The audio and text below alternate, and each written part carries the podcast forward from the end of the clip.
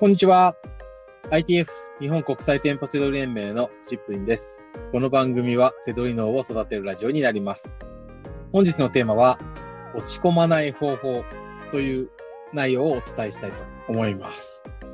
はい。えー、今ね、実はね、運転中なんですよ。はい。初めての試みで。はい。えー、運転しながらね、ちょっと収録してみたいと思います。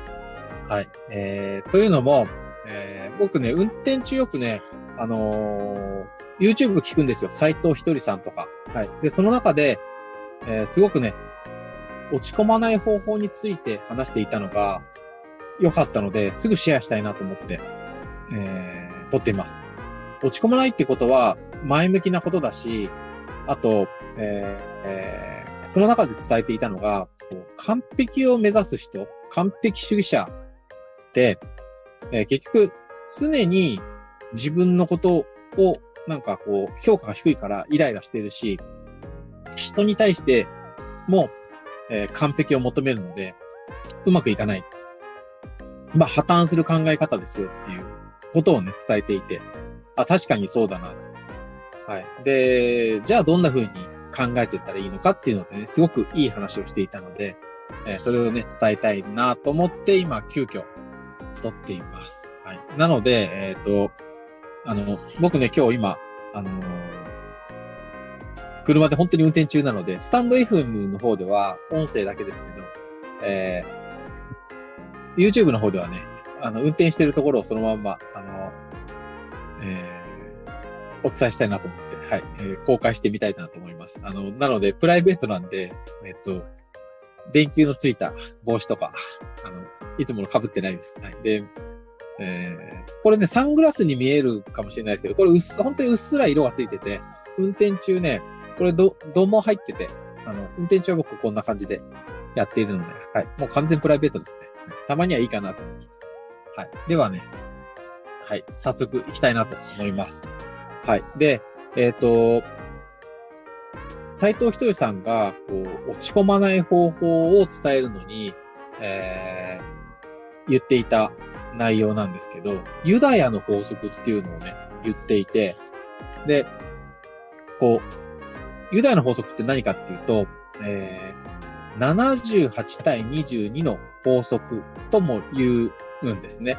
はい。で、これ何かっていうと、人間は、あの、どんなに頑張っても、えー、100点中78点しか取れないっていうものなんですよ。残り22点は、もうか、あの、取れないんですね。だから、えー、完璧を目指すじゃないですか。ね。でも、最高点で78点なんですよ。22点は取れない。だから、そこ反省点として、次も頑張る。だけど、そこでも最高は78点なんですね。その後も一緒。だから常に22点は、あの、反省点が残るっていうものなんですよ。はい。で、これ、えっ、ー、と、いいなと思ったのは、あの、この、ここから先がちょっと奥が深くて、えー、完璧主義者って、当然100点を目指していくし、それに近くないと納得しないわけですよ。だから、常に自分なんかいまいちだと。ね。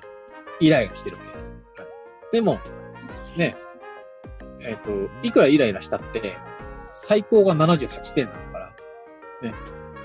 もうどんなにあ、どんなに頑張ったって、ね、その人、完璧主義者が望む95点だとか100点なんていうのは取れないから、常に、いや、まだまだだと言ってるわけですね。